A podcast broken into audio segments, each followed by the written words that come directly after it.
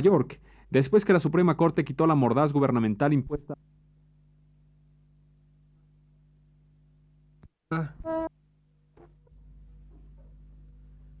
Radio Universidad presenta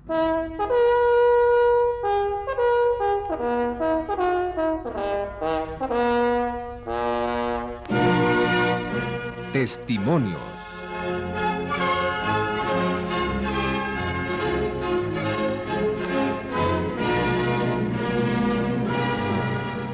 Día de hoy, Josefina Millán de Solares entrevista a Carlos Fuentes.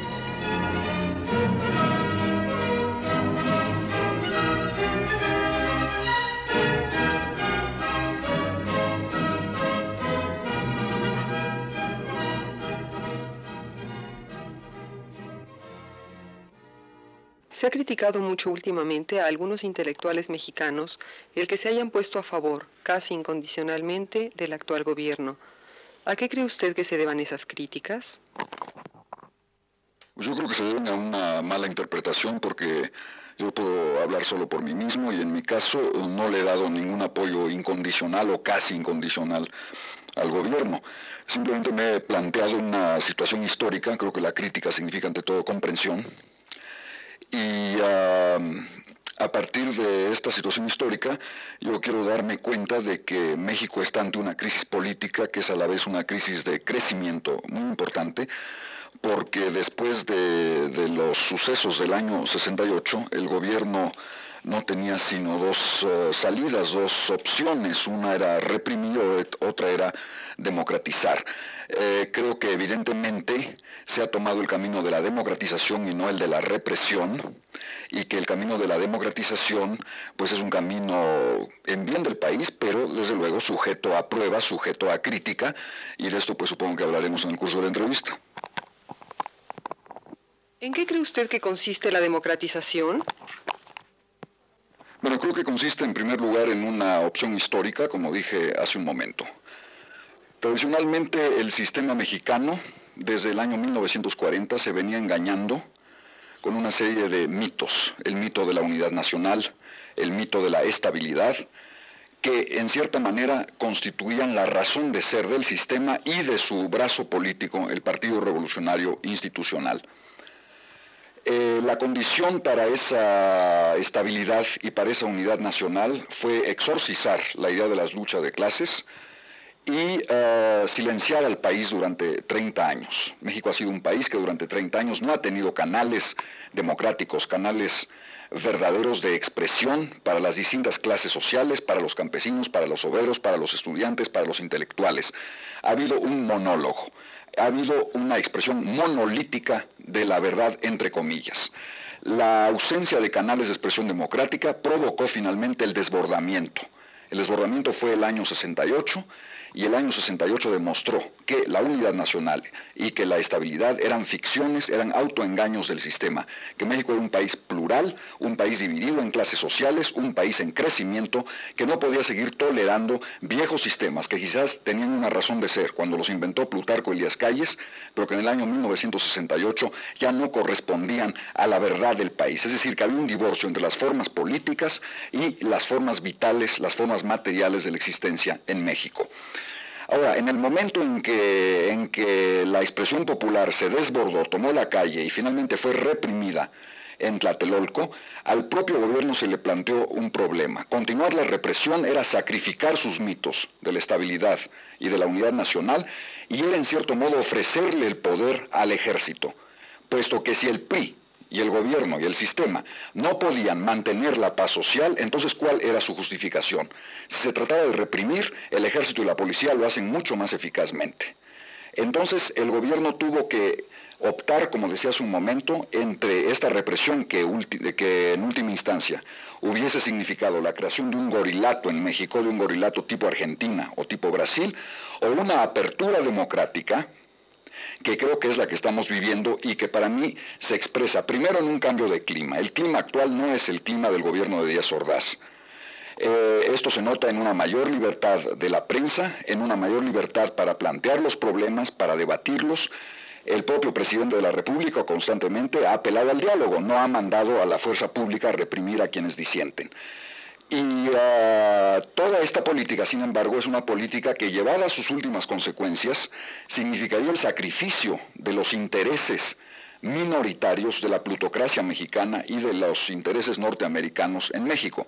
De ahí yo creo que a la política de la democratización se le haya planteado una trampa el día 10 de junio, una trampa que sin embargo le permitió a Echeverría afirmar eh, su poder personal frente a los legados del pasado, frente a los grupos contrarios a él y contrarios a la política de democratización que existen en el gobierno y fuera del gobierno, desde luego, y sobre todo prometer que se haría una investigación exhaustiva de los hechos, que no es algo que se circunscriba a lo que sucedió el 10 de junio, porque si esta investigación se lleva en efecto a sus últimas consecuencias, significará que en México la justicia se habrá restaurado, que a los asuntos ya no se les dará carpetazo. Y este es un país donde se le viene dando carpetazo a los crímenes desde que uno tiene memoria. Se le dio carpetazo al crimen de Germán Campos, que fue realizado por los esbirros de Gonzalo N. Santos, el cacique de San Luis Potosí.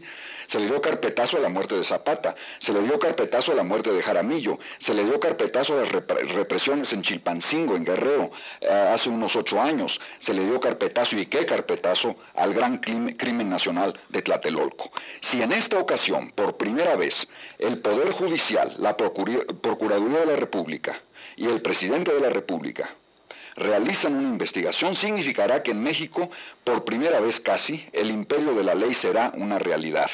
Es lo que estamos esperando. Si esto no se lleva a cabo, si esto no llega a las conclusiones a que debe llegar, entonces será el momento de poner en duda la apertura democrática y la sinceridad de las palabras del presidente de la República. Si en cambio esto se lleva a cabo de acuerdo con las leyes que nos rigen, habremos eh, asistido quizá al nacimiento de una justicia en nuestro país, que será el primer acto de la verdadera política de democratización que tarde o temprano nos llevará a actos como la independencia sindical, como actos en el terreno económico que impongan el criterio de la justicia social por encima del simple criterio del desarrollo económico y que en consecuencia conduzcan a una mejor repartición de la riqueza y en general a una reestructuración del país de acuerdo con sus necesidades modernas que no son las necesidades ni de 1929 ni de 1940. ¿Piensa usted de la diferencia de posturas entre intelectuales y estudiantes a raíz de los acontecimientos del pasado 10 de junio? ¿Cree usted que los estudiantes se han colocado en una postura demasiado radical ¿O cree que es precisamente esa postura la única que pueden adoptar? Bueno, pienso varias cosas al respecto. Pienso en primer lugar que a veces los estudiantes no se comportan como si hubiesen ah, obtenido victorias. Yo creo que han obtenido victorias.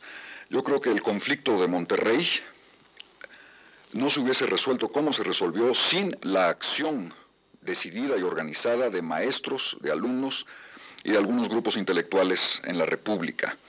Creo que en general la transformación a la que asistimos en nuestro país se debe en efecto a la acción de los estudiantes en el año 68. Fueron ellos los que desbordaron los canales cerrados de la acción, los canales cerrados de la expresión y convirtieron la expresión en acción en el año 68 y le plantearon al sistema mexicano su disyuntiva histórica.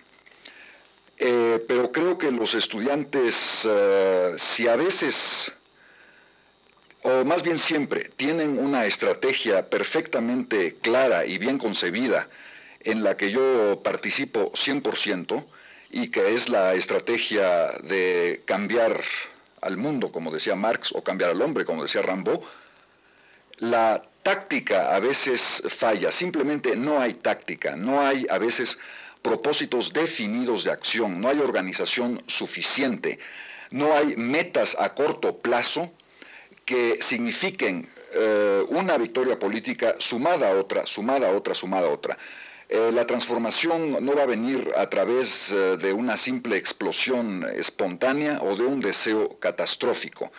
Colocarse en esta actitud es en realidad ofrecerse a la manipulación de los grupos más regresivos del país, que son grupos contrarios a cualquier apertura, a cualquier democratización de nuestro país, puesto que un cambio en este sentido lo primero que daña es los intereses de las minorías plutocráticas del capital mexicano y del capital extranjero.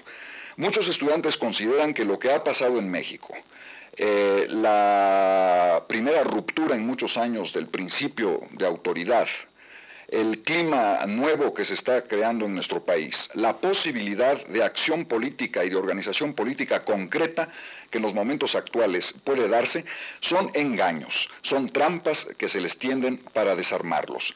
Sin embargo, basta oír hablar a muchos banqueros mexicanos, a muchos industriales mexicanos, a muchos inversionistas norteamericanos en México, para saber que ellos no consideran que la actual política, la política del presidente Echeverría, es una política, eh, es una política sin base, es una política puramente demagógica o retórica.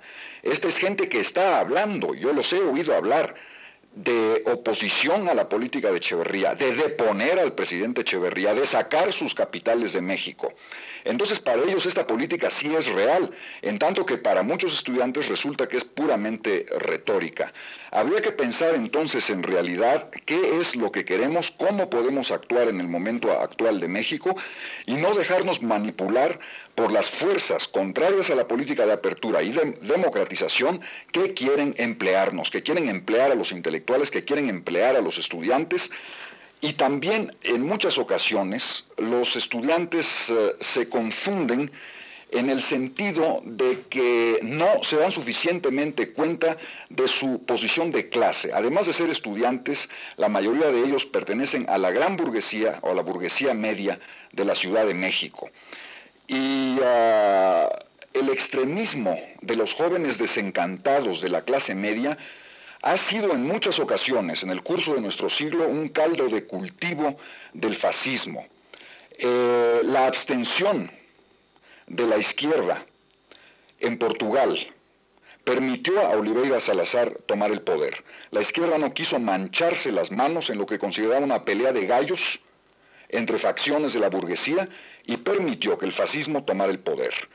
Los fasci de Combatimenti de Mussolini se integraron con jóvenes desencantados de la clase media que en su momento esgrimían banderas de izquierda, eh, estrategias de izquierda, pero sin tácticas, sin programas, sin organización, sin conciencia clara. Lo mismo sucedió en Alemania con el ascenso del nacionalsocialismo.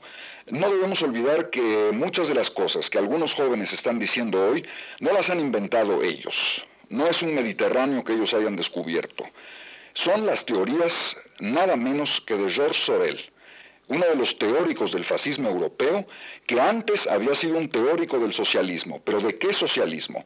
De un socialismo que, según Sorel en sus escritos, no debía comprometerse, no debía acudir a ninguno de los medios abiertos en la sociedad italiana de su tiempo, por ejemplo, el medio parlamentario, la prensa, los sindicatos, porque todo ello era comprometer, era corromper la pureza del programa revolucionario.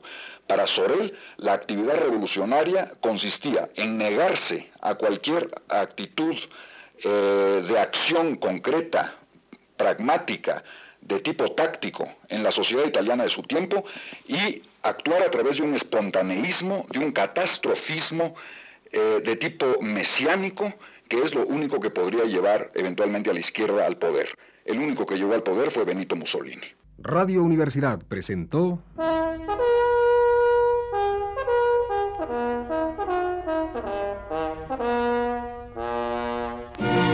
Testimonios.